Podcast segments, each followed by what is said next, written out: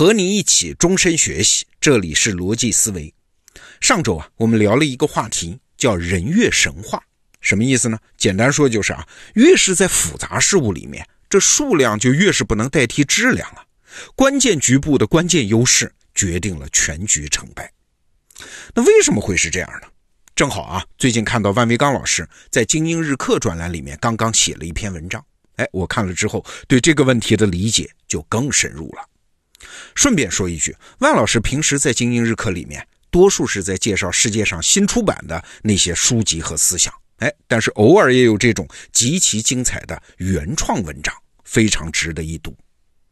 那这篇文章是在说啥呢？哎，他只是做了一个分类。把我们人生在世遇到的问题分成了三类，那叫单纯的问题、两难的问题和棘手的问题。好，我们先来看第一类啊，叫单纯的问题。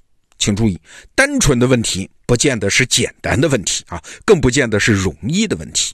比如说高考，我们都经历过吧？高考简单吗？容易吗？啊，想考取名校一点儿也不容易。但是这仍然是一个单纯的问题，为啥呢？因为这一类问题，它有明确的方向，有能让人放心的答案啊，解决了就可以宣布胜利啊。就算是一个学渣，他也知道自己怎么就能考上大学啊，无非就是上课听讲、认真做题就行嘛。他考不上，他是因为自己做不到这些显而易见的事儿。所以你看，高三教室里面经常挂着标语：“努力、奋斗、拼搏”，那真不是忽悠人啊，那确实管用啊。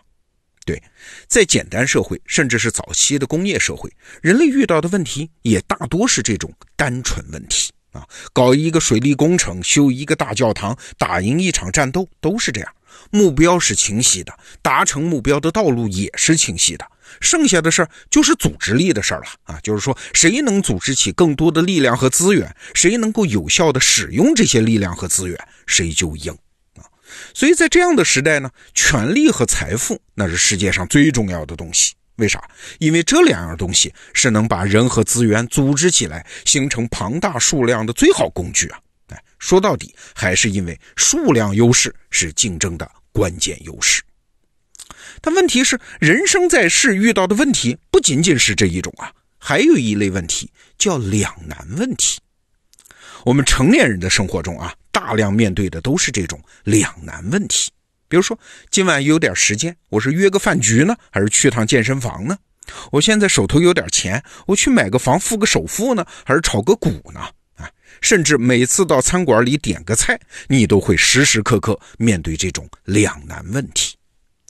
那这种两难问题和前面讲的单纯问题，它区别在哪儿呢？哎，在于它没有唯一正确的方向。比如说你去找工作啊。如果世界上真有那种事儿少钱多离家近的工作，哎，你早就选了嘛。更何况根本就没有那样的好事儿啊。你通常面对的都是，哎，要么是钱少但是很安逸，要么是钱多但是不稳定，是这样的职业选项。你看，在这种问题里面，没有什么拦路虎啊，也没有什么要克服的困难，你只是自己在那儿纠结。现在你明白了为什么很多大学生，当他快要进入社会的时候，经常有个口头禅叫迷茫。对，这种迷茫的本质就是他人生主要问题的类型，从第一种单纯问题，马上要切换成第二种叫两难问题了。他过去的人生经验呢，大多是用来应对第一种问题的。现在面对两难问题，既没有目标，也没有道路，那可不就迷茫了吗？不过，两难问题还不是世上最难的问题啊！最难的问题，万维刚老师称之为叫棘手问题。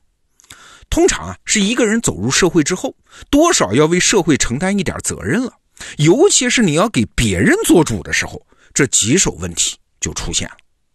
比如说啊，全球范围内的问题，地球变暖；一国范围内的问题，贫富差距加大；一个公司的问题，你是搞专业化还是多元化？还有一个家庭的问题啊，你让孩子上什么样的学校等等，这都是棘手问题。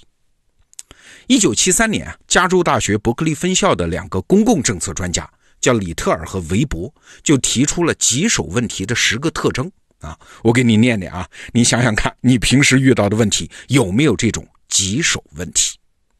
第一个特征呢，是这个问题没有清晰的定义。它不像高考数学题那样给你写好了条件让你证明。那第二个特征呢？它没有终极答案，你永远都别想彻底解决它，它会一直存在。第三，你的解决方法不分对和错，只有结果上的好和坏。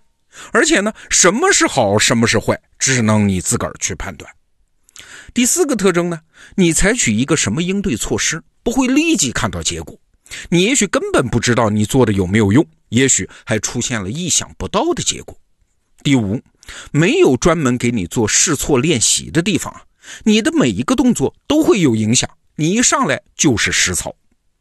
第六，连有什么选项其实都不是很清楚。第七，没有先例可循，前人的经验不会对你有多大的帮助。第八，这个问题很可能只是一个更深的问题的症状。但是它背后不只有一个问题啊，那问题是盘根错节，可能根本就没有根本性的根源。第九，有很多利益相关方对这个问题有自己的看法，他们想要的解决方案各自不一样。第十，如果你上手，那将来不论是什么结果，你都得负责。嘿嘿，就这十个特征。你发现没有啊？如果你带了一个小团队，或者你开始养儿育女，只要你开始对这个世界负点责任，要为别人做点什么决定的时候，这个类型的棘手问题就出来困扰你喽。比如全球变暖问题啊，看起来解决方案很简单的，不就是大家都节能减排吗？大家都同意的嘛？但是，一旦到了执行细节，这麻烦就来了。发达国家现在不搞工业化了啊，他可以天天大喊节能减排。那发展中国家呢？哎，发展中国家现在全靠工业挣钱呢，我能跟你们发达国家同等减排吗？这不公平啊！更何况全球变暖对某些国家来说，它也许还是个好事儿嘞。比如说，我要是俄罗斯公民，我也许就欢迎全球变暖。好了，那怎么解决棘手问题呢？嘿嘿，这个问题本身就问错了。棘手问题不是用来解决的，上面已经说了啊，它也许根本就解决不了，只能应付，做好跟他长期共处的准备。所以啊，万老师在他的文章里说了一段话 啊，我觉得每一个做实事的人看了都会拼命的点头。这段话是这么说的啊，他说：“殊不知那些顶着骂名，从来没有做过一件快意的事儿。”小心翼翼，永远不敢用力过猛。明知根本就没有什么胜利的彼岸在等着他，他还在那儿吭哧吭哧的维持着局面的人，才是真正值得尊敬的。啊，这就是典型的处理棘手问题的人的样子。那看到这篇文章呢，我看到这儿的时候啊，脑子里就想起了一个人，那就是晚清的李鸿章啊。李鸿章说自己是大清的裱糊匠。啊，原话大概是这么说的：李鸿章说，我办了一辈子的事儿，什么练兵啊、办海军呐，其实都是纸糊的老虎啊，从来不能放手办理呀。只不过是像裱糊匠那样拿纸糊起来一间房子，虚有其表啊。如果不揭破呢，还可以敷衍，看起来还像个房子的样子，还能拖着用。如果这个时候来了一个人，说你这纸糊的房子怎么行呢？得有个根本的解决方案，把纸全部扯掉。嘿嘿。最后的结果啊，只能是不可收拾啊！你看，在这段话里面，李鸿章的自我定位就是一个处理棘手问题的人。其实何止是他呀？这个世界上几乎所有的知名的政治家和企业家都是在做这样的事儿啊。事后看起来啊，好像他们有目标、有方法，但那是事后总结出来的。只要是身在其中的人，每一步都极为艰难。都是在像李鸿章一样当一个裱糊匠而已，哎，但是还有一种人，就是做事儿的旁观者啊，他就很容易切换到万维刚老师讲的第一种思维方式里，也就是把一切棘手问题都当成了单纯问题。他们觉得事情有确定的目标啊，有清晰的道路啊，如果没有做到，如果他对当前的局面不满意，那他就认为要么是我们不够拼，要么是敌人太坏。啊，所以等到这样的旁观者，这样的人有了权利，他就会一把扯破那个纸糊的房子。最后的结果呢，就是李鸿章说的“不可收拾”啊。那理解了这三种困难的区别，也许我们才能理解为什么在复杂局面里面，关键局部的关键人物才决定了全局成败。哎，因为只有他们才知道什么叫做棘手问题。好，今天的最后给万维刚老师做个广告，他的精英日课专栏的第三季已经更新了一半了，极其精彩，强烈建议你和我一样也加入学习。好，这个话题我们就聊到这儿，逻辑思维，明天见。